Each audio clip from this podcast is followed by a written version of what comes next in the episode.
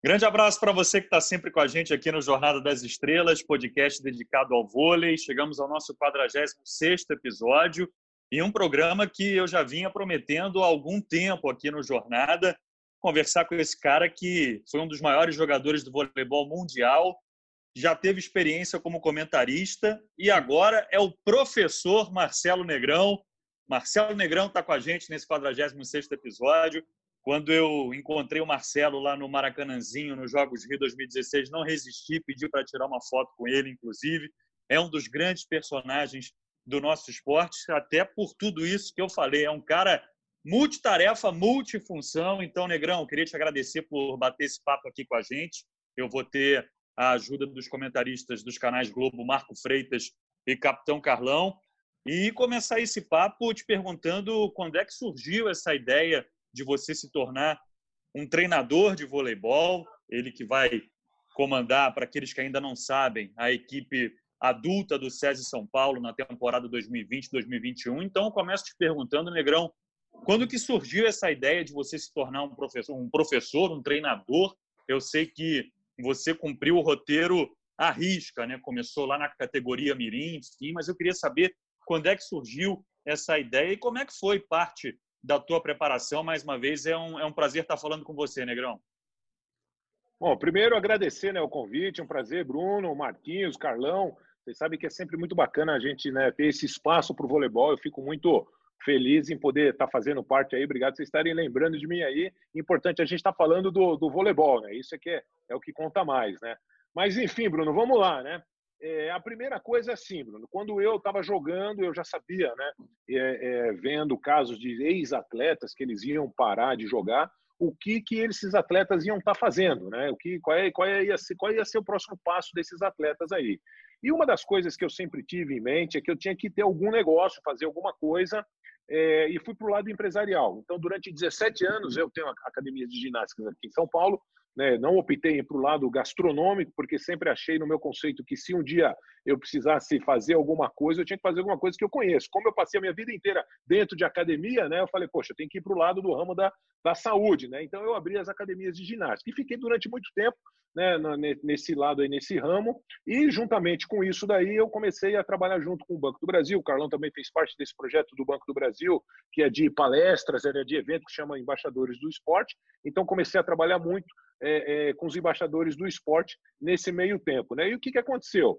É, o meu filho, há uns quatro anos atrás, ele se despertou para o voleibol. Né? Ele começou a, a, a ir para o lado do voleibol tal, e eu também, no, no, no meu lado, como é, empresário, trabalhando no lado com o Banco do Brasil, eu tinha uma parte como comentarista, vamos dizer assim, trabalhei muitos anos na Bandeirantes como comentarista ali, é, é, e foi o lado que eu encontrei mais próximo de eu estar junto do voleibol daquilo que eu entendo. E para mim eu estava suficiente ali, eu estava tranquilo nesse, nesse lado aí, né? Mas como eu falei, meu filho ele se despertou para o voleibol, ele começou a, a, a treinar, e aqui em São Paulo, é, Bruno, a gente não tem assim muitas categorias de base. A gente sabe que hoje em dia os times estão optando ou ele tem base ou ele tem o time profissional e muitos optaram em ter as categorias profissionais e não ter a base. Então são poucos lugares. E um desses lugares na época era o SESI. Né? O SESI tem as categorias de base, tinha desde o do mirim, infantil, infantil juvenil, juvenil e até chegar ao adulto.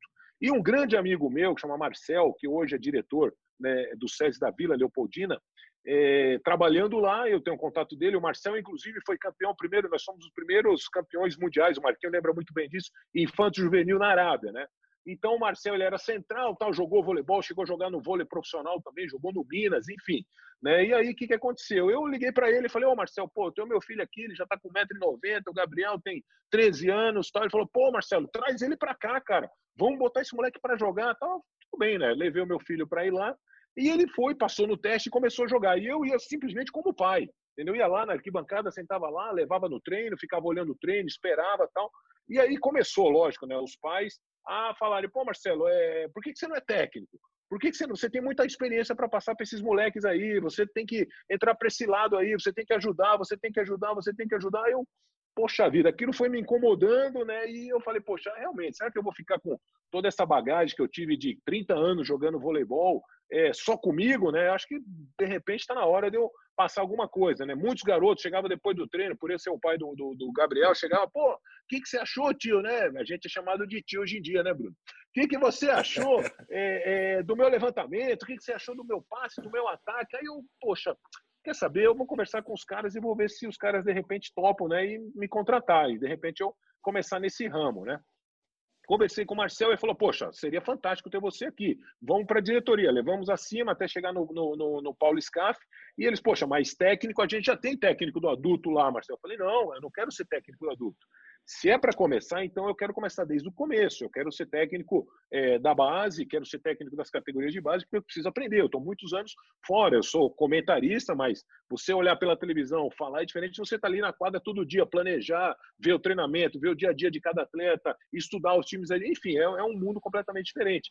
Então, se é para eu começar, eu prefiro começar ali da base, do pequenininho. Os caras, pô, mas é dar um tiro de canhão, né, para matar um, um, uma mosca, né? Eu falei, não, mas eu prefiro assim e tal. Os caras, não, então tá bom. Então, se você prefere assim, então vamos começar desse jeito, né? E aí, o que, que, aconteceu? Eu fui seguindo os caminhos normais. Eu fui técnico da base, do mirinzinho ali, pegando os meninos, ensinando, passei cada perrengue, vocês não têm noção, eu vou te falar. Foi um caminho bacana, viu? Porque a molecada, e eu vou dizer uma coisa, o Carlão pode confirmar muito bem isso, né? A molecada hoje em dia, é, eles são muito questionadores, né? Eles perguntam o tempo inteiro: por que, que eu tenho que treinar toque? Por que, que eu tenho que treinar machete? Não, mas eu quero jogar. Não, mas não é só jogo agora, você tem que treinar a parte de fundamento. Por que, que é perna direita? Por que, que é perna esquerda? E eu, Bruno, uma das coisas que me ajudou muito é que ainda tinha um físicozinho que dava para ajudar. Então eu demonstrava. Né? Eu chegava para ele e falava: saca aqui, passa assim, olha o ataque, tem que ser esse movimento de ataque. Enfim, eu fui passando de geração em geração né? Aí eu peguei o Infanto Juvenil, onde nós somos campeões paulistas, depois do Juvenil, onde a gente conseguiu a Taça Paraná. Então eu fui evoluindo degrau a degrau e alguns garotos que estão, que estão inclusive agora indo comigo para adulto, é, fizeram parte dessa, dessa ascensão aí. Né? Então foi um processo bem assim, do jeito que eu queria, aprendendo realmente, sabendo lidar com cada jogador, diferente da nossa geração que a gente era obrigado a fazer. Hoje você tem que conversar mais com esses caras, você tem que mostrar para eles o porquê. É uma geração que tem muita coisa na mão, tem muita opção na mão. Antigamente a gente ou era jogador ou não sabia o que ia fazer da vida, e hoje em dia esses caras têm WhatsApp, Facebook, Instagram, o tempo inteiro eles estão sabendo de festa que está acontecendo aqui ali, e você conseguir juntar esses moleques aí, você tem que saber falar a linguagem deles, que é uma linguagem diferente daquela que a gente estava acostumado a falar. Né? Fiz os cursos é, é, da CBV para me tornar um técnico também nível 3, profissional. Enfim, eu fui realmente devagarinho para chegar aonde chegou. Eu acredito muito, Bruno, é, Marquinhos e Carlão, que, lógico, teve essa pandemia, eu acho que antecipou um pouco mais esse processo. Né? Eu sabia que uma hora ia chegar, porque o pessoal já vinha falando para mim: olha, uma hora você vai ser o técnico, uma hora a gente quer você como técnico, mas eu acredito que essa pandemia acabou antecipando um pouco mais isso aí também. Né? Então é isso, esse foi o meu, o meu, o meu começo aí, Bruno, como técnico. Né? Muito legal, Marcelo, muito legal, uma, uma resposta completíssima, até para a gente entender como é que foi esse teu processo. Marco Freitas, é um prazer estar contigo e, e, esse relato do Marcelo, se traduzindo no alto nível, no alto rendimento, é uma trajetória fundamental, né, Marquinhos? Porque a gente vê aí algumas partidas no alto rendimento sendo definidas no apoio de bola, naquele capricho de você entregar uma bola de graça na mão do levantador, uma bola que sobra para o central levantar. E é importante, né, esse trabalho que a gente fala tanto de base, de formação de atleta, do cara chegar numa categoria adulta dominando todos os fundamentos. Achei muito interessante essa, esse primeiro relato, digamos assim, não vou nem colocar como resposta, né, mas esse primeiro relato do Marcelo Negrão com a gente. É um prazer estar contigo mais uma vez, Marco. É sempre bom, meu amigo Bruno. Um abração para o capitão Carlão, um abração para quem nos prestigia com audiência no nosso podcast. Um prazer gigantesco reencontrar meu amigo Marcelo Negrão, que conheço desde moleque, como ele bem citou aí. Marcelo é o grande ícone da primeira seleção brasileira campeã mundial no voleibol masculino. Né? O Marcelo, moleque com 17 anos, surpreendeu o mundo, né? chegou como um tufão. Me lembro que a comissão técnica, o Marquinhos Lebaro, o Ricardo Tabachi, chegando nesse campeonato, eles ficaram assombrados com o nível que o Marcelo alcançou com 17 anos de idade. E fico feliz em saber que ele está optando pelo caminho correto na sua transformação como treinador porque a expectativa é sempre proporcional ao ícone, né? Então, o Marcelo, pela história que tem, evidentemente vai carregar também uma expectativa para o nível que ele pode chegar como técnico. E bem fez ele por começar onde deveria, nesse processo gradativo de evolução sensata, coerente. Então, fiquei feliz em saber como a coisa está acontecendo com o Marcelo. Então, aproveitando essa transição, Marcelo, você que foi, com certeza, como o Bruno levantou muito bem, um dos grandes jogadores da história do voleibol mundial, mas nenhum foi um tufão como você. Você acabou tendo a carreira um pouco mais curta do que poderia. Então, eu queria saber o que, que o técnico Marcelo Negrão recomendaria ao atleta Marcelo Negrão para que ele tivesse uma carreira ainda mais longa. Ô, Marquinhos, boa pergunta. Ó, eu, vou, eu vou te falar com sinceridade, tá? É, realmente, eu tive uma ascensão muito grande e eu nunca tive paciência. Eu era um cara muito ansioso, eu era um cara que queria ver resultado logo, rápido. É, nunca disse não também em relação a jogar. Joguei em várias categorias, você, você lembra muito bem. Infante juvenil, juvenil, depois o adulto. Cheguei a passar acho que dois a três meses na Europa, ficava lá, esperava o time juvenil, ficava lá, esperava o campeonato é, mundial de clubes, jogava pelo Banespa na época, aí ficava na Europa, esperava a seleção juvenil chegar, depois saía dali, esperava a, seleção adulta para jogar é, Liga Mundial, enfim, eu assim, graças a Deus, né? Por um lado, tive uma ascensão muito rápida, mas outra, lógico, acabei pagando o preço. Tive uma lesão aos 28 anos que me tirou da, da seleção muito rápido. Poderia ter ido a mais uma Olimpíada. Eu lembro que naquela época o Bernardinho tinha assumido a seleção é, daqueles remanescentes da minha época. Era eu, Giovanni e Maurício. Eu estava jogando como titular, então teria sido é, bicampeão olímpico também, jogando ainda. Estava no melhor da minha forma, com 28, mas com uma dor muito grande no, no, no, joelho, onde eu acabei arrebentando e acabei pagando o preço, né, por ter sido um cara que exigiu demais de, de mim mesmo. Eu lembro que eu joguei na Itália, Marquinhos, e eu tinha folga, e eu não queria saber de, de, de curtir a, a folga. Minha mulher, ela pô, ficava brava comigo, até hoje ela, ela me cobrava e falou, pô, será que precisava de tanto você ser um cara tão exigente com você mesmo? Nas folgas eu queria treinar sozinho, né? Aí tinha lá o Coliseu, tinha lá vários lugares lindos para conhecer Roma, e eu não conhecia, eu morei um ano em Roma, joguei em Roma e não conhecia. Eu ficava treinando, eu tinha um colete de 12 quilos, Marquinhos, eu ia para arquibancada e ficava no dia da folga saltando consegui é, é, realmente naquele, naquele ano ganhar vários prêmios como melhor jogador da partida, e eles davam uma champanhe gigante lá, fiquei um monte, porque eu não bebo, né? Então ficou umas 12, 15 champanhes lá, eu saía como melhor jogador. Mas, cara, eu não conheci nada, eu não conheci nada. Então eu era um cara muito focado o tempo inteiro. Eu, eu, eu tinha esse conceito de que é, fui considerado já, vai como melhor atacante, melhor jogador de vôlei do mundo, então eu precisava manter isso o tempo inteiro. Era muito cobrado. Eu, eu ia para os times para resolver o problema. É, cansei de ter reuniões e contratações do técnico, do técnico, melhor dizendo, do dono do time, chegar para mim e falar: olha, o orçamento do time é esse aqui, só isso aqui, mais da metade é para você. Ou seja, você tem que resolver.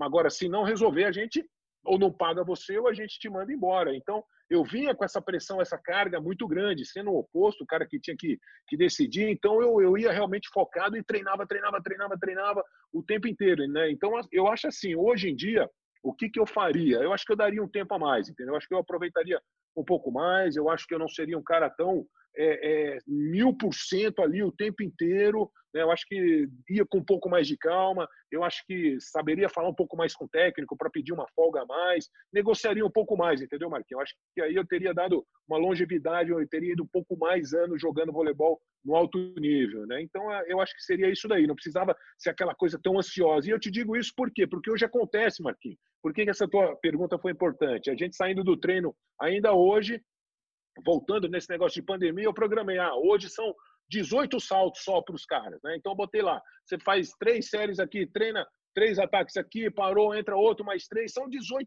saltos ao total. E os moleques, não, eu quero mais, eu quero mais. Eu falo, não, cara, calma, calma, vai, vai, chegar, entendeu? Só que eu, na minha época, Marquinhos, eu falava, o que não? Eu vou, eu vou, eu vou, e aí o técnico saiu, deu as costas, eu ia lá e ia atacar mais, entendeu? Isso tá errado. Eu acho que a gente realmente tem que ir com um pouco mais de calma, um pouco mais de cautela, coisa que eu não tinha. Eu era muito, como eu te falei, muito afoito, entendeu? Eu acho que eu faria isso daí, eu mudaria um pouco mais esse lado. Excelente pergunta, Marquinhos. E certamente a própria trajetória do Negrão como atleta vai contagiar, digamos assim, esse grupo tão jovem, tão promissor que ele vai ter nas mãos aí para essa Superliga 2020-2021. Capitão Carlão, seja bem-vindo aqui ao Jornada das Estrelas. É um prazer estar contigo mais uma vez. Seu velho conhecido aí participando do programa pra, com a gente. Um abraço para você, Capita. Um abraço, Bruno, Marquinho, sempre muito querido aí. Marcelo Negrão, né, um cara que pô, tive a oportunidade de, de acompanhar todo o crescimento dele, Eu acho que dentro de tudo que eu vejo no voleibol, sem dúvida nenhuma, o Marcelo foi um, um dos maiores jogadores do Brasil, não só do Brasil, né, mas do mundo, como o Marquinhos frisou, né, mas principalmente como oposto, um cara que, que decidia e também depois provou ali em 92 né, que a gente tem que estar sempre aberto para as mudanças. Né? E o Marcelo acompanhou muito bem aquela mudança, toda mudança é uma coisa complicada, é uma coisa confusa. Né? E, Marcelo, dentro disso é, que eu estou falando, como é que você vai trabalhar essa mudança né, na tua cabeça? Porque tu já falou que muitas vezes treinou demais. Esse também foi um problema é, pessoal meu, né, de é, às vezes não respeitar o técnico. Né? O técnico dava o treino, né, lá eu ia por trás fazer um extra, sem ter o menor conhecimento, né, sem saber é, realmente se aquilo iria me fazer bem. É, como é que tu vai administrar isso dentro da tua cabeça? Porque você foi sempre um cara é, que deu a mais, né, jogou em várias categorias, né, se desgastou dentro desse processo. Né, eu acho que isso faz par, fez parte, porque só aconteceu isso com você porque você era capaz de fazer isso. Senão, nenhum técnico, nenhum preparador físico te daria essa oportunidade né, de jogar em todas as categorias, né, de jogar como central, jogar como oposto, fazer uma variação. Mas você pagou o preço para isso. Como é que tu vai trabalhar na cabeça dessa garotada né, que eles não aceitam muito volume né, e já querem nessa idade jogar como a seleção brasileira adulta, né? Você colocar na cabeça deles que é importante saber dar um toque, que é importante saber dar uma manchete, que é importante participar do jogo, né? que ele mostre outras habilidades dentro da equipe que durante uma partida você vai poder contar com o cara no momento importante. Como é que tu vai conseguir trabalhar isso? Qual é a tua expectativa? Tu já está trabalhando, obviamente, isso, né? mas certamente tem uma diferença muito grande do adulto para as categorias de base. Né? Como é que tu vai conseguir segurar a impetuosidade da molecada para que eles não se desgastem fisicamente e também não chegue cansado psicologicamente no momento mais importante da carreira. Você estava jovem para caramba com 28 anos. Tá certo. Bom, primeiro, Carlão, o Marquinhos e Bruno, esse cara jogava demais, hein? Cara, eu sei que todo mundo fala, mas eu tive o prazer, eu tive a, a honra né, de jogar com o Carlão. Cara, é, Carlão, é difícil, hein? Difícil ter, ter nego como você hoje, cara. Muito, muito difícil.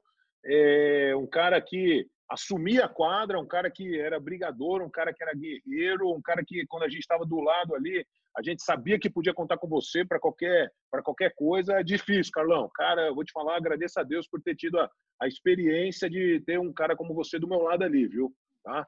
É, bom, resumindo a é sua prazer, pergunta, Carlão, assim, assim ó, é, o que, que acontece? Por que, que eu comecei das categorias de base? Para entender primeiro a cabeça dessa molecada, né? Porque eu sabia, lógico, eu não, não, não sou é, é, ignorante ao ponto de, pô, um dia não vai ser técnico. Eu sabia que uma hora ia chegar o meu momento, né? E eu tendo acompanhado esses moleques, conhecendo eles passo a passo, é, fica muito mais fácil o meu diálogo com eles, entendeu? Eu consigo, e uma coisa que me ajuda muito, Carlão, é de ter sido jogador. Né? Então eu consigo passar para eles exatamente o que vai acontecer e eles olham para mim e eles falam: pô, o cara jogou, velho, o cara sabe o que ele está falando.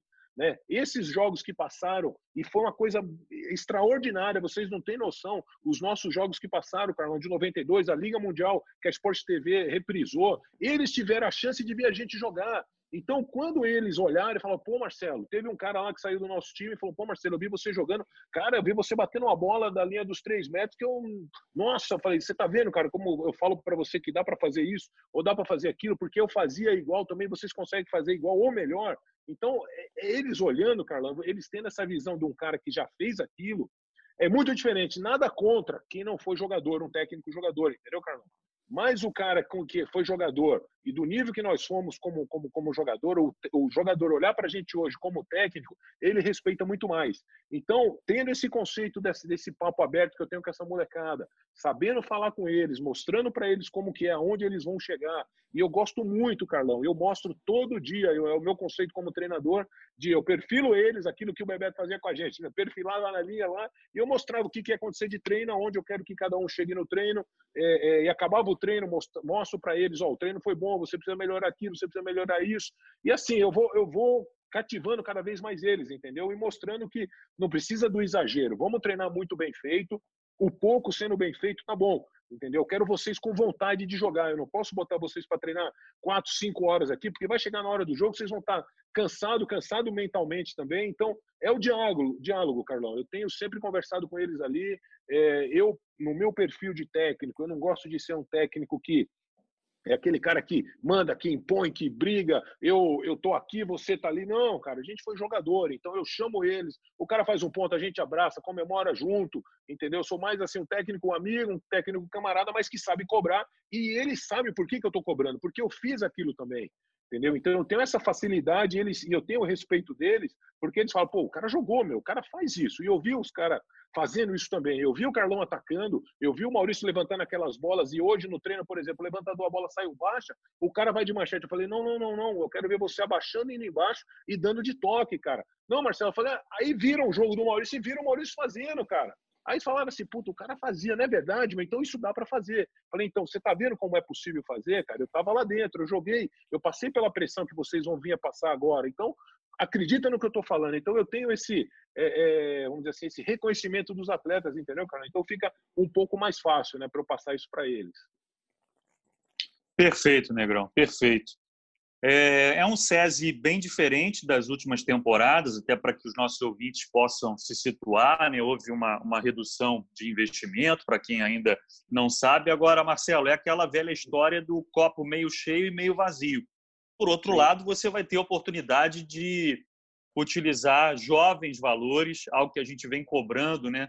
Vamos utilizar mais a base, vamos dar chance para jovens promessas, enfim, vamos botar a garotada para jogar. Né? Eu queria saber de você a tua expectativa para essa Superliga e o que, que foi colocado de, de objetivo. E eu, particularmente, estou bastante curioso para ver esse novo SESI em quadra. Daqui a pouquinho eu vou te perguntar sobre alguns nomes individuais, né? mas o que, que foi colocado de objetivo, a tua expectativa, e se você concorda comigo, se por um lado, claro, você perder jogadores de mais rodagem tem seu lado ruim, mas por outro é uma baita de uma oportunidade da gente ver grandes nomes e de você fazer um trabalho que a gente vai ver os frutos, quem sabe, a médio, longo prazo, né?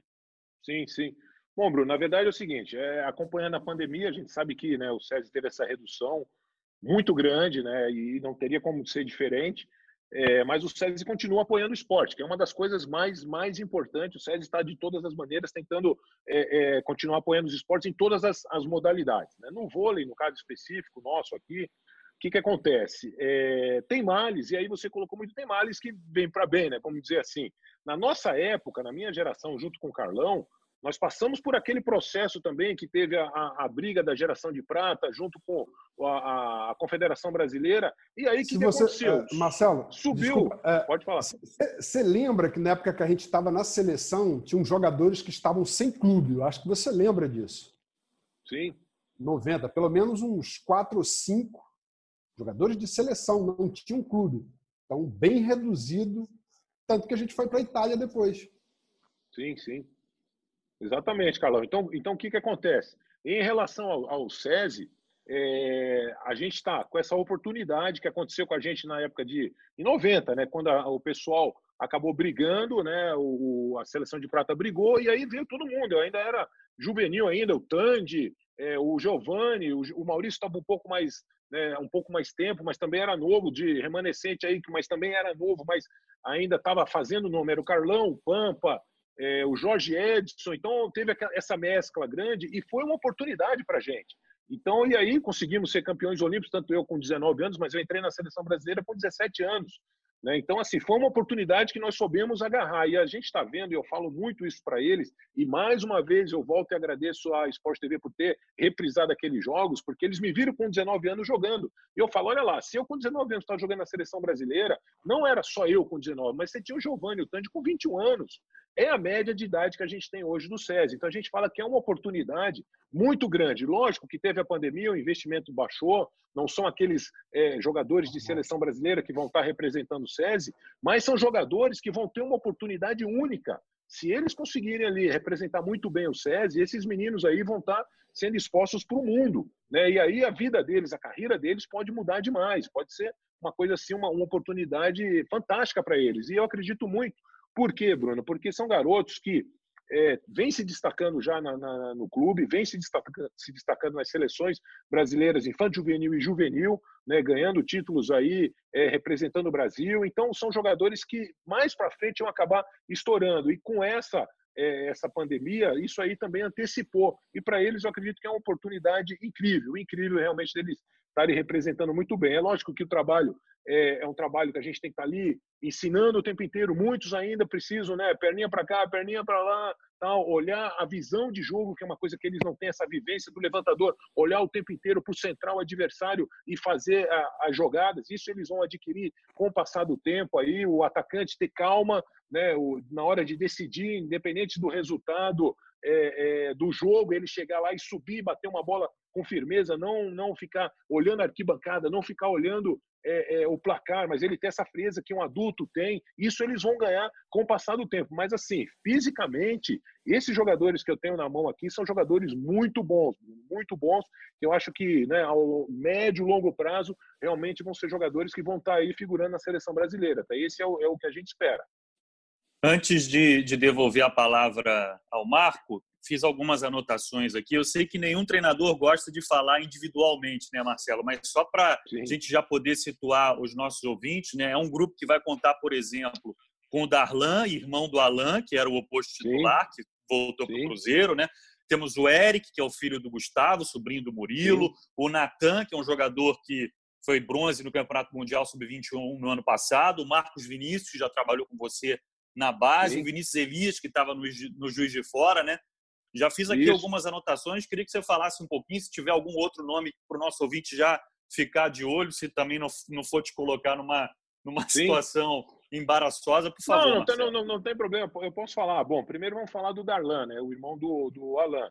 É um animal, entendeu? Eu, eu, eu, eu coloco muito ele com o Joel de Espanha. Joel de Espanha não era um cara muito alto, né, mas tinha um alcance sensacional, uma pancada, é a mesma coisa o Darlan. O Darlan é muito forte fisicamente, apesar da pouca idade, fez 18 anos agora, mas muito forte, tem uma pancada no saque quando encaixa o saque muito forte, é de todos a nível de, de adulto. Você tem o Leonardo, que é um central também, que jogou na seleção brasileira juvenil, é, é, um central que promete muito, salta demais, chega a se perder na, na, na, na hora que ele está saltando, de tanto que ele salta.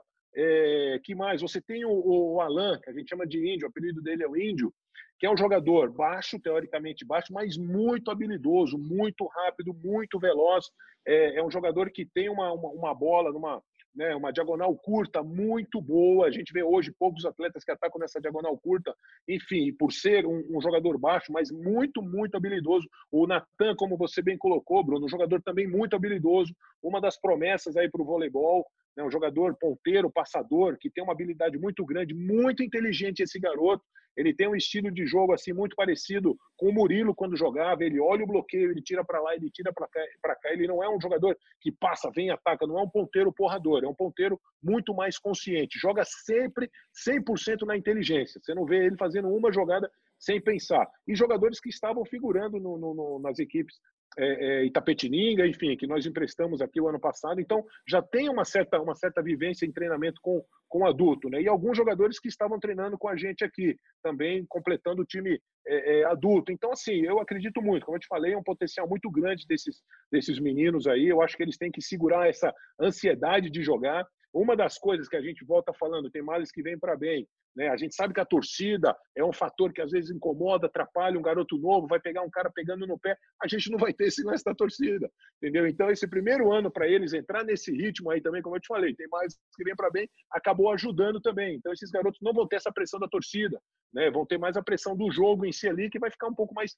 tranquilo, não vai ter aquela barulheira, não vai ter aquela zoeira toda ali no ouvido deles ali. Mas, assim, eu estou realmente bem esperançoso.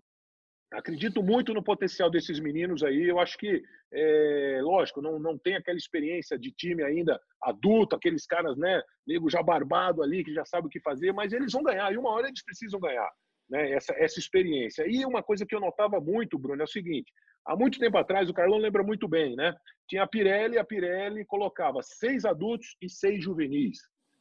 Aqui o, o, o a gente está, lógico, tem poucos adultos, mas a gente está com a maioria juvenil, que uma hora vai ser adulto. E você vê isso no Banespa, na época, era a mesma coisa, era seis adultos e seis juvenis.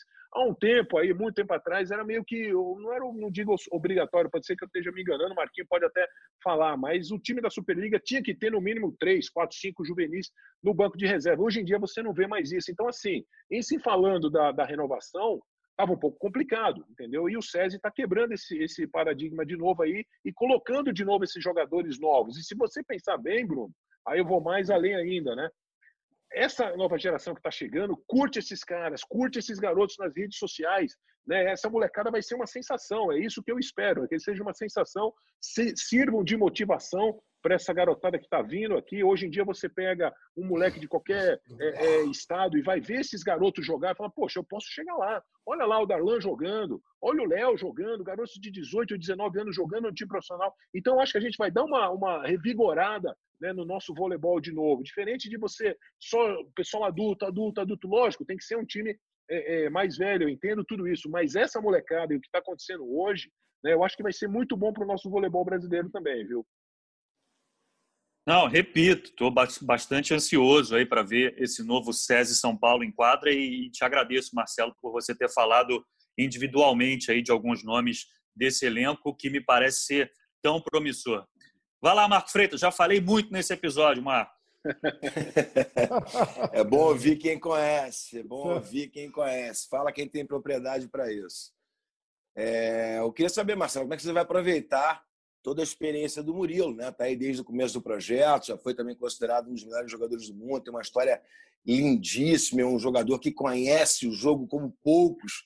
A própria seleção brasileira sempre foi um orientador enquanto jogador na quadra. Como é que tem sido sua relação com o Murilo e como é que você vai aproveitar toda essa experiência dele a favor dessa molecada, Marcelo? Ó, oh, Marquinhos, uma das coisas, eu, eu não, não estaria é, surpreso, entendeu? Pelo que eu vejo hoje no, no, no, dia a dia, porque assim, primeiro eu joguei com o Gustavo, né? O irmão do, do, do Murilo. Cheguei a ensinar na época quando ele começou no Banespa, era ruim para bater uma bola de contra-ataque, Marquinhos, você não tem noção, cara. O cara, um bloqueio fenomenal, mas na hora de vir no contra-ataque, ele se perdia nas passadas, dava uma, dava duas, eu ficava lá, eu e o Zé Roberto, o Zé Roberto Marcelo, vem me ajudar aqui. E eu ficava ajudando o Zé, entendeu? A, a, a dar as dicas pro, para o Gustavo vir numa bola de ataque, sabia atacar, e é um dos grandes amigos que eu tenho aí, o Gustavo. Né? Depois veio o Murilo, acompanhei toda a trajetória do Murilo também, né? e quando eu estava nas categorias de base, via sempre o Murilo treinar e pegava ele como referência. Eu pegava o meu time de base, meu time mirim, meu time infanta, até o juvenil, e eu obrigava, só para você ter uma ideia, eu pegava os moleques, acabava meu treino, ia começar o treino do adulto, falava, vem cá, vamos sentar aqui. Eu ficava exatamente sentado, sentado atrás do Murilo, Entendeu? Pegava os moleques, sentava atrás, cadeira, senta aqui. Não, mas Marcelo, senta aqui do meu lado. Para ver a técnica dele, cara. Como ele se deslocava para fazer a manchete. Entendeu? Como ele, ele, ele, o posicionamento dele de defesa, o posicionamento dele, principalmente na hora da manchete. Eu falei, você tá vendo como o cara faz? A gente olhando, a gente aprende muito também, cara. Então, olha o Murilo fazendo, cara. E aí, o que, que aconteceu? Quando veio esse projeto, Muitos chegaram para mim e falaram assim: o Murilo não vai, não vai aguentar, o Murilo não gosta dessa molecada, o Murilo é um cara que é, vai exigir demais, esses moleques aí vão, vão ficar meio assim com o Murilo. Pelo contrário, Marquinhos, pelo contrário. Eu sabia disso, eu conheço o Murilo há muito tempo. Eu falei, Murilão, vamos junto. Ele falou, pô, Marcelo, você pode contar comigo para o que deve é, cara. Então é um cara que todo treino, ele é o primeiro a chegar, é o último a sair, é o primeiro aí na, na, no chão, na areia, entendeu? É o primeiro lá incentivando esses garotos, ensinando o tempo inteiro. Falei, Murilão, é eu lá fora e você aqui dentro, cara. Você é o técnico aqui dentro, entendeu? Você é o, embora não pode, né? Porque a faixa de capitão tem que ser para um jogador, mas você é o capitão aqui do grupo, né? Você é o capitão ali dentro de quadra, né? E na hora de falar no árbitro, a gente sabe que tem que ser um cara que não é o, o livro, mas ele comanda tudo e a molecada adora ele, cara. A molecada é, respeita muito o Murilo, sabe? E, e, é muito diferencial a técnica dele. E o tempo inteiro, os caras olhando do lado, eu falei, cara, vocês vão olhar a reação dele, vocês vão olhar a reação dele depois do jogo, depois do treino, antes do treino. Então, é um cara que é, é, é a figura principal para essa garotada aí. E ele é muito bem visto, Marquinho. Repito, o cara sensacional, abraçou essa ideia aí. E vou te falar mais, parece que ele está com o espírito mais revigorado, entendeu? Porque tem a molecada e ele quer acompanhar a molecada junto ali e ele vai junto Entendeu? Então, assim, está sendo uma experiência muito bacana, Marquinhos. Ele realmente está surpreendendo, viu? Tá demais. É, o Murilo que é a cara desse projeto, né? Tá lá desde 2009 e realmente a gente também tem essa expectativa, né? De qual será a contribuição do Murilo para esse grupo tão jovem. Diga lá, capitão Carlão. É, o Marcelo chegou a comentar né, é, sobre essa situação econômica, mas eu acho que isso é cíclico. Né? Isso aconteceu, né, o, o, eu comentei isso de 90, porque foi cíclico também, como aconteceu na Itália, na Europa, crise. E isso oportunizou, né, como você frisou, acho interessante muito isso que você falou, porque é a oportunidade que essa molecada tem que agarrar né? mesmo que de repente não consiga o resultado que se está esperando, né? que pelo menos esperando na cabeça deles, né? porque você, o, o, jovem é sempre muito ansioso por resultado. Né? Eu tenho certeza que vai ser uma experiência muito bacana jogar do lado de um cara espetacular como Murilo, você no banco como referência, é, também ter a oportunidade de ver grandes atletas, campeões olímpicos, né? É, se confrontar. Eu acho que você só aprende dessa maneira. Você lembra que na Itália era assim eram seis, o sétimo, o resto, a molecada toda Sim, molecada juvenil. Toda. Eu não sei se era obrigado isso na Itália na época também, não me recordo. Acho que talvez o Marquinhos possa também até falar melhor, mas eu acho que era, era obrigatório você montar uma equipe assim. Você é, tem uma base, acho, né? É, você tem uma base. E, e, e, bacana né, que você pense dessa maneira, que tu tenha essa preocupação. Cara, é uma coisa que eu falo muito nas transmissões. É, que a gente quer o nosso voleibol continue apurado tecnicamente como ele sempre foi. Né? Eu acho que você é um cara responsável por isso, né? de manter né, pelo menos essa, essa pegada que sempre foi o nosso voleibol. Né? Um voleibol técnico, um voleibol de criatividade. Não só isso, mas também físico. Tá certo, Carlão. Não, é, isso aí é uma, é uma preocupação constante nossa, né, de manter essa, essa técnica deles. Apesar de jogadores novos, tendo essa pressão do jogo, uma, uma das coisas que o, o César colocou para a gente é que, lógico, são jogadores novos, querem ver o César muito bem representado. Né? E aí uma das coisas que eu exigi no, no, grupo é que não existe bola perdida. A gente vai em tudo quanto é bola, a gente não pode desistir jamais e vamos dar o sangue. Mesmo, mesmo perdendo o jogo, mas eu sabendo que a gente está jogando é, com vontade, com aquela gana, isso está beleza, entendeu? A princípio, a exigência vai ser, vai ser essa: jogar com toda a vontade possível e com muita alegria, Carlão, entendeu? A gente não vai cobrar dos meninos resultado agora. Então, poxa, se tem uma oportunidade dessa tão cedo de jogar no time profissional, todo mundo vai estar tá vendo ele jogar. Tá numa instituição muito bacana que é o SESI, né? Então, assim, por que, que vai estar tá de cara feia? Por que, que vai estar tá triste? Pelo contrário, tem que estar muito feliz da vida, jogar com tudo que pode ali, aproveitar realmente essa oportunidade. Mas sempre assim, Carlão, sempre é, vendo esse lado realmente de que um dia eles vão ser jogadores profissionais adultos mesmos, mas tem que chegar, e se Deus quiser, vão chegar numa seleção brasileira com tudo, é, é, todos os fundamentos bem apurados. Então a gente treina muito, é, é, e hoje ainda foi, né? É engraçado, né? Como são as nossas, nossas mentes assim, eles, eles pensam muito juntos, né, Carlão? Hoje teve treinamento de defesa para os centrais com levantamento do central,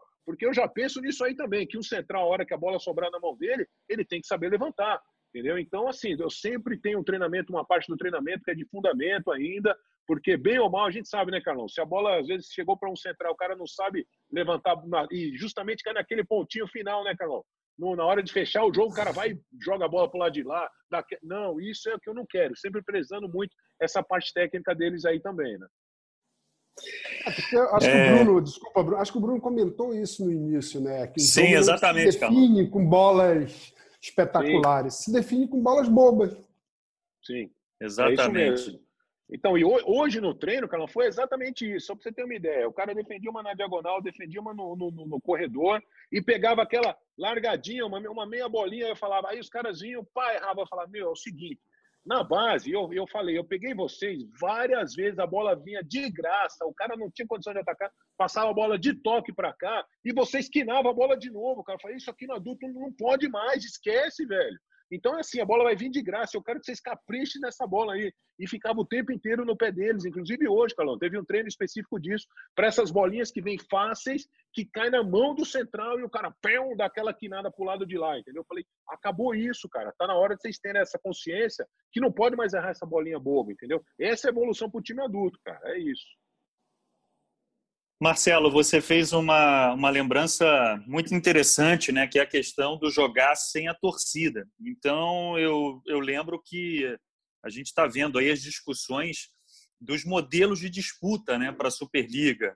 Acredito que a CBV esteja trabalhando com três modelos. Né? Um, o tradicional, turno e retorno. Outro, no caso do SESI, para a gente poder exemplificar e deixar mais claro aqui para os nossos ouvintes, de repente aproveitar uma viagem para Minas e lá já enfrentar todos os adversários daquele estado. Ou a hipótese da criação de uma bolha né, para esse retorno da Superliga. Então, independentemente daquilo que, que seja adotado, eu queria saber de você, qual é o modelo de disputa que mais te agrada nesse cenário de pandemia? A bolha, Olha, Bruno, você aproveitar uma viagem ou manter esse modelo tradicional de turno e retorno? Eu, eu prefiro esse modelo de você viajar e fazer tudo que você tem que fazer naquela região. Eu, eu, eu gosto mais desse tipo de modelo. Esse vai e volta, eu acho que é muito cansativo. Acho que em termos de pandemia é um risco muito grande, muito aeroporto, é, é muita viagem. Você vai, sai daqui, vai para Minas, fica lá em Minas, está todo mundo bem ali, fica ali, né, todo mundo junto no hotel, saiu dali, vai para o próximo jogo, dali já vem embora, entendeu? Eu, eu prefiro mais. A questão da bolha, é, também se foi se foi colocado aí, então acho que teria que ser mini bolhas, entendeu? Vamos dizer assim, porque não dá para ficar vários times no mesmo local, porque aí é considerada aglomeração também, entendeu? E parece que de um jogo para outro você tem que dar um tempo para higienizar todo o ginásio. Então ninguém vai conseguir. Jogou um jogo, aí higieniza, espera tanto, aí joga outro. Acho que vai ser uma, uma, uma logística muito difícil entendeu? Então acho que essa bolha é um pouco mais difícil de acontecer também, mas seria uma, de repente todo mundo ia, três, quatro times, vai uma semana, fica em Saquarema, sai, vai mais três, quatro times, seria um modelo de campeonato diferente aí também, né? Mas eu prefiro é, esse modelo de sai daqui de São Paulo, faço tudo que tem que fazer em Minas, né? Sai daqui de São Paulo, vou para o Sul, faço todos os jogos lá no Sul. Eu prefiro mais assim, né? E aí você me corrija se eu estiver errado, Marcelo. Antes de, disso tudo, né, da Superliga, teremos a disputa do Campeonato Paulista, né, que já está com sim, data sim, sim. marcada para setembro, se não me engano, não é isso? Dia, dia 11, dia 11 já temos o, o, o jogo aqui já, o primeiro jogo. E aí tem o seguinte, Bruno, eram cinco equipes, aí vai de repente uma notícia em primeira mão, é, me parece, está muito provável que vão ser apenas quatro equipes.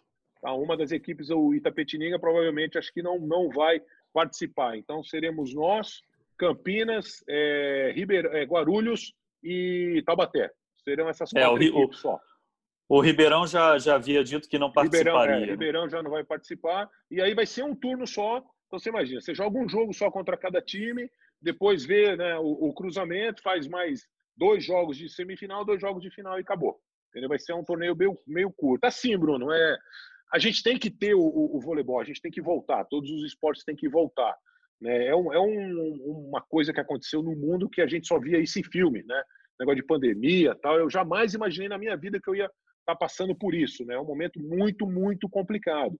Né? É, é arriscado, a gente tem que tomar todos os cuidados. Você imagina que, bem ou mal, é, tem atletas que, no nosso caso, a gente está segurando todos eles juntos ali próximo do SESI para ninguém sair e para sua casa, voltar. Então eles estão todos juntos é, em vários apartamentos, mas juntos ali, sai do treino, vai para casa, tal, e volta sem ficar circulando muito. Mas a gente sabe que a, a doença está aí, o vírus está aí, né? A gente vai pegar avião, a gente vai viajar, enfim, a gente vai tentar se cuidar. A gente entende muito que tem que voltar o nosso esporte, mas, enfim, né, eu rezo para que, se alguém tiver que pegar contra esse vírus, que seja daquela maneira assintomática, né, para que você não sinta nada, né? Porque realmente é, é difícil, né? É difícil. O que está acontecendo hoje no mundo é, é uma coisa que, como eu falei, jamais a gente imaginou que isso fosse acontecer, né? Então, muita coisa, Bruno, aí vem isso para vocês, né? o Bruno Marquinhos e o, e, o, e o Carlão. Muita coisa, de repente, a gente não vai conseguir colocar em prática. Você imagina, são quase cinco meses parados. Os caras vão ter que estar tá treinando ali, vai dar menos de um mês. Eu tenho ali duas semanas para colocar esses caras em forma, atacando e treinando o time. Como é que eu vou conseguir fazer o meu sistema de jogo naquilo que eu penso? É muito pouco tempo. Então, tecnicamente, muita coisa não vai sair.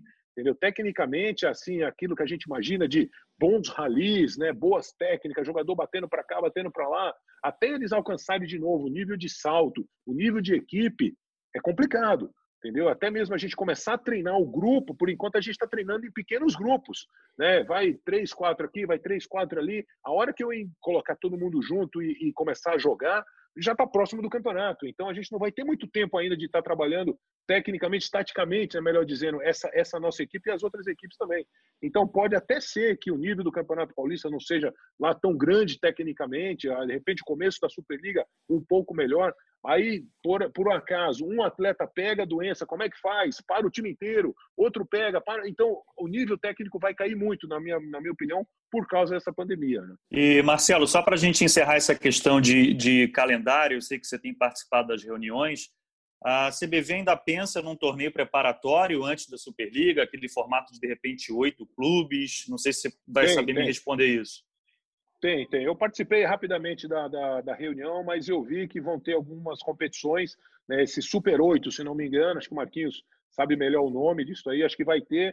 Tem algumas cidades que estão querendo, acho que Campo Grande, acho que está querendo, e já tinha lá em, em, Gramado também, que já foi uma vez, estava querendo, mas uma coisa pega muito, né, né Bruno? É em relação ao público esse pessoal precisa encher o ginásio, né? Alguns querem mostrar o ginásio novo, inaugurar o ginásio novo, e é um, é um, é trabalho muitas vezes político também ali. Então isso pode influenciar um pouco. Então a gente não sabe, mas a CBV tocou sim no assunto de ter algumas competições antes da, da, da Superliga, sim. Tá? Perfeito, Marcelo, perfeito. É, Marco Freitas, ainda bem que quando você era treinador não tivemos uma pandemia, porque olha, eu não quero nem imaginar, nem estar tá na pele do Marcelo Negrão, do Marcelo Mendes, enfim, dos grandes treinadores do nosso voleibol, porque planejar uma temporada nessas condições, a gente já viu alguns clubes treinando ao ar livre, treinando na areia, mas é, é, é de queimar a mufa, né, Marco Freitas?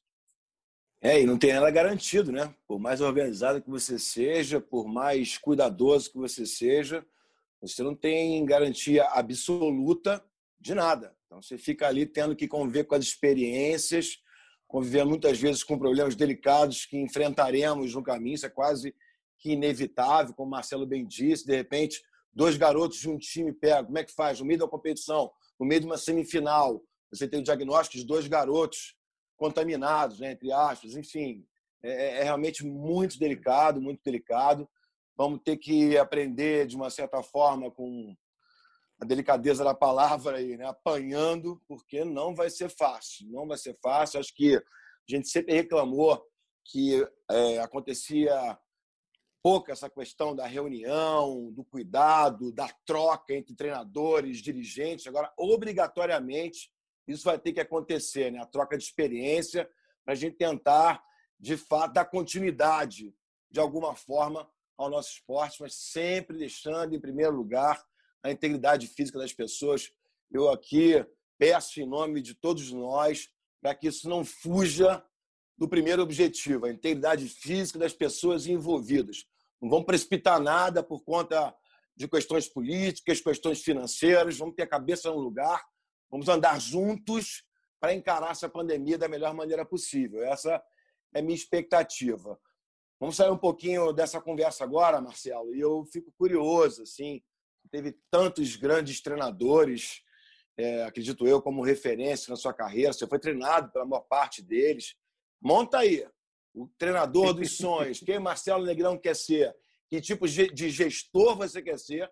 Que tipo de técnico no banco você quer ser? E que tipo de treinador você quer ser, Marcelo? Bom, Marquinhos, eu tive ali o, o Bebeto né, de Freitas, para mim, é o pai de todos, né? Depois eu tive ali o Zé Roberto. É, depois eu tive na, na Itália o João Paulo Montali, também muito, muito bom, gostei muito. No final da minha carreira eu tive o, o Bernardinho, né? Assim, eu, eu acho assim, eu, eu pego um pouco de cada, tá? Eu gosto muito mais do jeito do, do Bebeto. um cara que brigava ali, exigia muito, queria treinar muito, mas ao mesmo tempo ele passava a mão. Gosto muito do jeito do Zé Roberto de conversar com o cara em vez de ter o cara e chamar o cara e, e, e brigar né, com o cara o tempo inteiro e ficar cobrando. Não, eu gosto de entender o que está acontecendo com o cara, por que, que ele não está rendendo. Né? Então eu, eu, sou mais esse estilo aí do, do Bebeto junto com, com o Zé Roberto. Né? Para mim são foram dois treinadores que eu me espelho muito. E uma coisa muito bacana, assim que foi anunciado o meu nome como treinador, o Zé Roberto chegou para mim e falou assim: Olha, Marcelo, é, tô te ligando, parabenizar tal. E uma única coisa que eu vou falar para você: seja você, entendeu? Não seja uma outra pessoa, não queira ver uma outra pessoa que de repente foi seu treinador e ser igual. Não, seja você, cara seja você. E é isso que eu vou ser, entendeu, Marquinhos? Eu acho que eu tenho que ter o meu modo, eu tenho a experiência do, de vários treinadores ali, vou lembrar de um, alguns treinos, como, por exemplo, eu te falei, eu alinho todo mundo na linha, porque eu gosto todo mundo de frente para mim. Isso foi do Bebeto, o Bebeto alinhava todo mundo na linha para poder falar, isso é uma coisa bacana, esse lado de conversar com o cara, saber o que, que o cara está sentindo, conversar mesmo, ser um cara mais presente junto com o atleta ali, né? Vibrar junto com, com as vitórias dele. Isso tem muito do, do, do Zé Roberto também, tem muito de, né, de mim também. Então, assim, eu vou ser eu, entendeu? Eu vou realmente é, ser um cara tranquilo, ser uma pessoa muito tranquila. Eu prefiro muito mais é, acreditar na, na, nas pessoas, acreditar como eu sempre fui, como pessoa, acreditando na pessoa. Posso até ter uma decepção lá na frente, mas eu não vou deixar de acreditar na pessoa, entendeu, Marquinhos? Então eu sou um cara muito assim, muito carismático de né, trazer para o meu lado aqui, vamos todo mundo junto e vibrar com a jogada do jogador, cumprimentar o cara. Muitos falam assim, pô, você é técnico, você não tem que cumprimentar o jogador, não, é obrigação dele. Eu falo, não, cara, eu não gosto. Entendeu? Eu gosto de cumprimentar o atleta, eu acho que o atleta gosta de, de receber um elogio, acho que vale muito mais tal. Enfim, então acho que eu tenho o meu, meu modo de ser, né? Acho que passei pelas categorias de base para, como eu falei, aprender também como que eu ia ser fora de quadra, né? E eu me vejo assim eu cheguei e falei, não, cara, eu não vou ser um cara né, arrogante, eu não vou ser aquele técnico que, pô, eu quero isso, é isso e acabou. Não, cara, vamos sentar, vamos conversar. Enfim, eu moldei meu estilo como, como técnico, entendeu? E eu você, como o Zé Roberto falou, seja você mesmo. E vai ser assim, desse meu, meu modo mesmo. Legal, legal. E acho que tem tudo, tudo para dar certo. Capitão Carlão, mais uma pergunta para o nosso querido Marcelo Negrão. A gente já está chegando aí a quase uma hora de programa. Pergunta rápida e simples. Marcelo, Disciplina. Ô, oh, cara, tem que ter muita, Carlos, muita disciplina, velho, muita, muita, muita. É, uma das coisas que eu exijo muito desses, desses meninos aí é justamente isso, que eles, né, apesar de são novos, mas eles já têm que dar esse upgrade aí na vida deles. Ele não pode mais ser um juvenil que, por exemplo, pô, vou chegar no treino, eu sou juvenil, eu tenho o direito de errar, eu tenho o direito de chegar aqui, de treinar meia bomba. Não, cara, você tem que ser um cara disciplinado, você tem que deixar as festinhas de lado, você tem que deixar as coisas boas, entre aspas, de lado, e agora daqui para frente você é adulto, cara. Esse, esse negócio, essa oportunidade, a gente cai em cima de novo da oportunidade, pode mudar a tua vida, pode mudar a vida da tua família. Então tem que ter disciplina, cara, para treinar, não pode chegar atrasado no treino, não pode ficar lá antes do treino ainda amarrando o treino para depois eu esperar você para começar a passar o treino. Não. O treino começa às 8h30. Pô, 8h30 é preparado ali em cima da linha, cara. Chega lá 8 horas, não vai deixar para tomar um café da manhã em cima da hora, pelo contrário. Então, essa disciplina, Carlão, vai ter que ter. E a disciplina tática, Carlão. Eu sou um cara assim, que eu vendo o jogo agora, já estudando o jogo de voleibol, eu vejo que a gente tem que jogar taticamente com uma disciplina muito grande, Carlão. O que é um é um, o que é dois é dois. Não vai o cara, não, mas eu achei, lembra aquele negócio? Não, mas eu achei, e aí a bola bate no cotovelo e vai para lá. Não, cara, a gente vai treinar nesse formato de disciplina tática. Tá? Vamos marcar um, então o bloqueio na um, duplo na um, a defesa caindo, todo, todo mundo para diagonal, o cara da cobertura solto para pegar essa bola. Enfim, isso daí eu vou exigir demais, Carlão. Essa disciplina tática aí vai ter que ser fundamental para o nosso time. É isso aí que eu vou batalhar muito, é isso aí que eu vou estar tá, é, passando para eles, que a gente já teve essa experiência do cara, não, mas eu achei que o cara mexeu para lá, ele correu meio em diagonal, eu achei que ele ia para diagonal. Não, cara, mas a gente não marcou que era um. Então, um é um, dois é dois, independente do que o cara vai fazer, senão você vai acabar é, influenciando no sistema aqui defensivo. Então, assim, essa disciplina é, tática aí eu vou realmente pegar pesado com eles aí também, dentro e fora de quadra, né, Carlos? Marco, Carlão, mais alguma pergunta para o Marcelo Negrão? É, eu queria fechar, assim, aproveitando essa oportunidade, já que o Marcelo está chegando numa estrutura que, mesmo diferentemente do que aconteceu nas outras temporadas, não vai ter o aposto financeiro que já teve. mas eu acho que a filosofia do SESI deve ser a mesma. E como é que é a preocupação do Marcelo com a questão intelectual dos atletas dele? Para chegar um Carlão, chegar um Marcelo Negrão, um Tandy, Giovanni, o funil é muito estreito e muita gente fica pelo caminho e muita gente tem a sua vida, de uma certa forma, até frustrada, porque abre mão de estudar, de se preparar, jogando tudo no vôlei. Acho isso completamente inadequado, por mais craque que o jogador seja. Não pode abrir mão jamais dos estudos. Como é que você encara essa situação na preparação dessa garotada para o futuro, Marcelo? Olha, Marquinhos, assim, é, uma, uma das coisas aí sou eu, tá? É, uma das coisas que eu tenho nos contatos meus ao longo da vida é, a maioria deles, só, a gente só tem o Darlan, a gente tem mais um que chama Thierry, vocês não conhecem ainda, mas um garoto que promete muito também, está saindo da base. É, e o Marcos, também vocês, vocês não conhecem, estava comigo no, no, Juvenil, está subindo agora, que vai ser o oposto reserva. São os únicos três que ainda estão estudando, ainda estão no segundo ano do, do, do, do colégio ainda. É, então, eles ainda estão para terminar. Então, uma, uma das coisas que eles falam, pô, treino oito e meia da manhã, os caras apareceram lá, falei, não, não, não, pode sair. Não, mas a gente vai treinar. Eu falei, não, não, não, não. Vocês vão pegar o celularzinho aí, é tudo aula online. Vocês não me apareçam aqui no SESI, vocês vão estar primeiro assistindo a aula e vocês vão vir às duas horas da tarde, que é o meio-dia acaba a aula, faz a musculação e à tarde vocês vão vir treinar. Mas a gente não abre mão como, como SESI, como pessoa, né, Marquinhos? é, e conheço muito bem disso, eu sei que é importante os estudos, vocês não vão abrir mão dos estudos. Vocês vão terminar os estudos de vocês sim, é, é obrigatório. A gente até brinca, eu não quero um, um jogador burro aqui na hora que eu estiver falando e passando é, os estudos do, do, jogo, não, entendeu? Vocês têm que entender o que a gente está falando. Então vai estudar, cara. Vocês só vão entrar aqui na quadra quando vocês terminarem o terceiro ano colegial aí. Beleza, isso é uma coisa. E a outra, como eu te falei, em função da, da minha vida, conheço algumas pessoas que têm esse faculdade de estudo à distância. Então a gente já está providenciando também para que aqueles jogadores que estão mais é, interessados, a gente vai oferecer para todo mundo, seja um curso de inglês ou seja alguma faculdade é, é, online. Então, assim, vai ser um, nesse momento de pandemia, vai ser ideal para eles também, Marquinhos. Então, a gente está preocupado, sim, eu estou preocupado também de chegar e passar uma, uma, é, um estudo técnico ali, tático, e o garoto ficar meio que avoado. Isso aí a gente sabe que não pode ter, e quando chega principalmente no adulto, esquece. Tem que saber exatamente o que o técnico está falando, né? Em vez de você ficar. E aí eu tive as experiências, mas é impressionante, cara. Mas aí você chega para a molecada que é de base, cara, eu passava o treino três, quatro vezes, e na hora que o moleque ia fazer, ele ainda esquecia. Eu falava, ah, rapaz, mas a gente já está três horas treinando aqui, como é que você esqueceu o tipo de exercício? Então eu percebia que muitas vezes isso era falta de concentração, era falta de, de repente, um moleque estar tá ali focado nos estudos. E eu perguntava para o pai, como é que está o seu garoto na escola? É, tá mais ou menos, não sei o quê. Eu ficava no pé do menino. Eu falava, você só vem treinar aqui quando você tirar 8, 9, 10, se possível, mas abaixo de 8 eu não quero treinando aqui. Agora, mas por, por que, cara, eu estou falando treino há três horas aqui, você não presta atenção. Imagina você na sala de aula. Então, servia, e a gente sabe, Marquinhos, que o voleibol serve muito para isso também, né? Se você se tornar um grande jogador, maravilha, mas se não, o vôlei educa, né, Marquinhos? A gente tem ali o técnico, que você tem que escutar o técnico, as ordens, você tem o seu companheiro, que você não pode atrapalhar o, o treino, porque tem o teu companheiro que tem que evoluir também. Então, a gente sabe que é, se não se torna um grande jogador, pelo menos um grande cidadão, ele, ele, ele vai ser um cidadão decente, né? Essa é a nossa principal filosofia aqui no SESI, né, Marquinhos? É isso. Boa, boa, muito isso bom. aí. Tem que ser craque na bola e craque na escola também. Carlão, mais alguma, Marcelo? Até dentro disso que o Marcelo falou, né? Até depois que o Marquinhos falou, eu continuei rindo, porque é, o Marcelo falou marcar um, marcar dois. Mas tem bolas, né, Marcelo, que o atleta tem que saber avaliar, né? Tu não vai poder jogar pelo cara, né?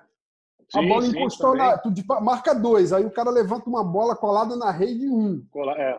Tem que ter o discernimento vai na bola. Tá entendendo? Isso que, é, eu, por isso que eu acho importante você se desenvolver também né, intelectualmente, não só dentro do esporte, mas fora dele. A gente teve uma sim, vida, a gente teve uma vida, você, eu, assim, uma vida muito corrida, né, cara, de, de seleção, clube, seleção. Mas como o Marquinho falou, nem todo mundo vai chegar nesse nível. A gente sabe disso. Sim, sim. É isso mesmo, é isso mesmo. Mas isso tudo, né, Carlão, é, é, a vivência deles dentro de quadra, né? A visão de jogo, né? Que eles vão ganhar realmente jogando, né? Então, é, essa parte é importante, né? E, mas a gente tem que frisar sempre nessa disciplina tática aí, que é uma coisa importante para que eles já, já aprendam, né? E a vivência de jogo que vai dizer para eles, né? Pô, eu marquei um, mas eu vi que o cara, né, tá com a bola grudada ali, eu vou, vou lá e vou matar essa bola, vou voltar, beleza.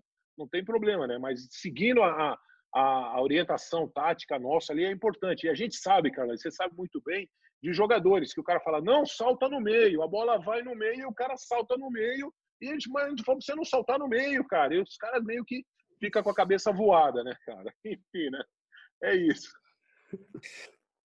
Marcelo, para a gente fechar, já que o tema central desse episódio foi a questão da molecada, da base, é, sei que tem muita gente aqui no nosso país muito competente trabalhando com a base, não só no, no topo da pirâmide, né? mas quando a gente olha lá para o topo, né, para a seleção brasileira de base, a gente observa que os resultados não têm sido a mesma coisa que foram no passado. Né? Eu não gosto de dizer decepcionantes, porque acho que é, que é um termo que, que não combina muito com o voleibol brasileiro. Mas fato é que a nossa base no topo da pirâmide não tem vencido como ultimamente.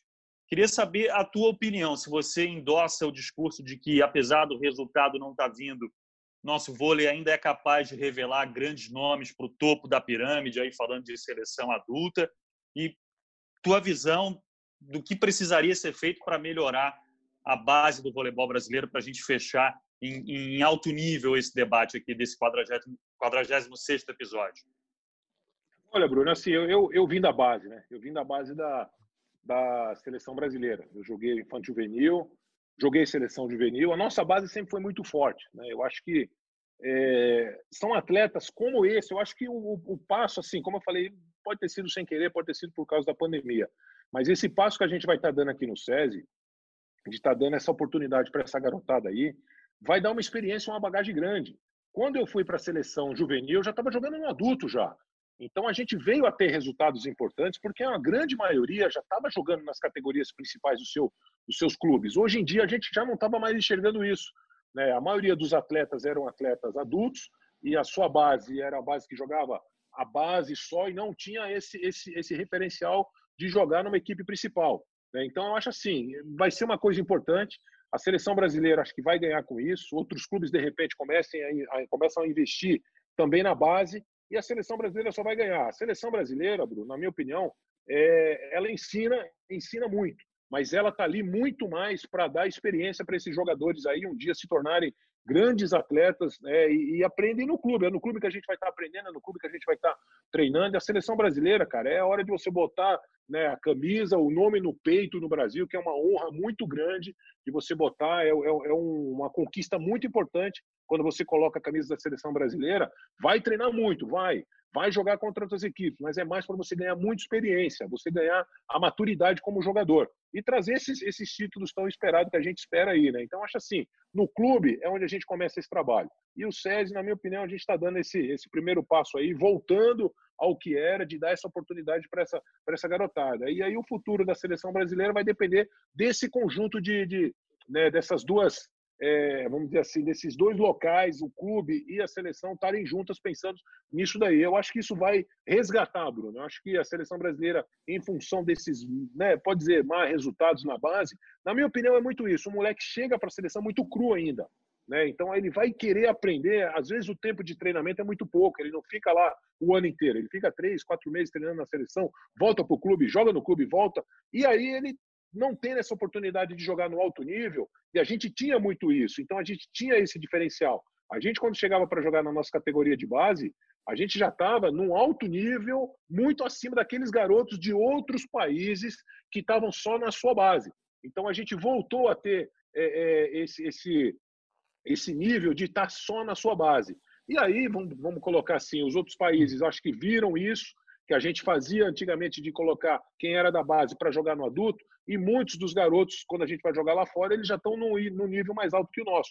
Então, é, repito, né, o SESI fazendo o que está fazendo agora, acho que a gente vai estar tá contribuindo aí para que, de repente, a visão de outros clubes né, voltem como era antigamente para a gente ajudar a seleção brasileira.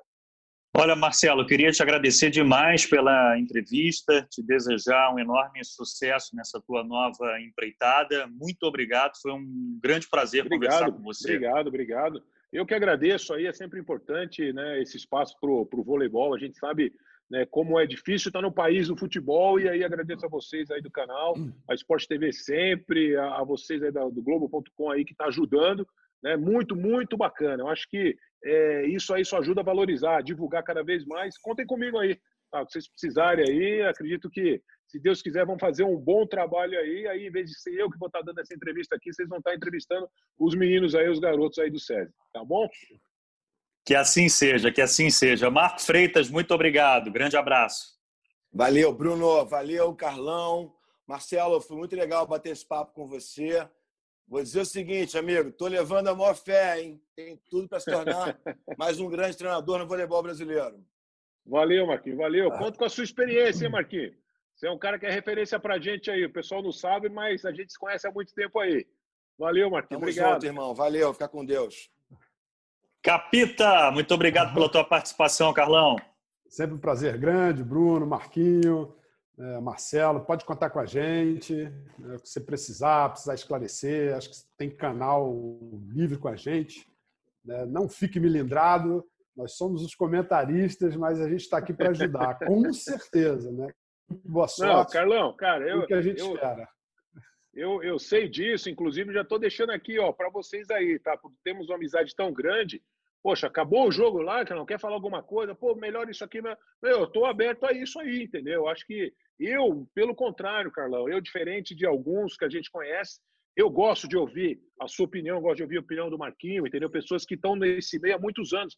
Quem sou eu para dizer que não vou ouvir a opinião do Carlão, entendeu? Do Nauber, a mesma coisa, né? E, e de outros tantos amigos nossos aí. Então, assim, Precisou, cara, me dá uma ligada, fala comigo depois do jogo, conversa comigo. Vai ser muito importante, Carlão. Eu conto com essa ajuda de vocês aí também. Afinal de contas, Carlão, a gente está é, com essa oportunidade dessa garotada que vai representar o Brasil, Carlão. A gente sabe como que é importante a seleção brasileira ir bem, né? Para que o nosso voleibol aqui dentro tenha uma divulgação maior, né? Então, enfim, pode contar comigo aí e obrigado aí. Eu vou querer ajuda sim, viu, Carlão? Beleza? Importante é não ter boi na linha. Se não tiver boi na linha, a comunicação é livre. Tá certo, tá certo, Carlão. Beleza. Esse foi então Marcelo Negrão aqui no 46º episódio do Jornada das Estrelas, o seu podcast dedicado ao vôlei. Muito obrigado a você que nos dá o prazer da audiência. Uma boa semana a todos e até o, até o nosso próximo episódio.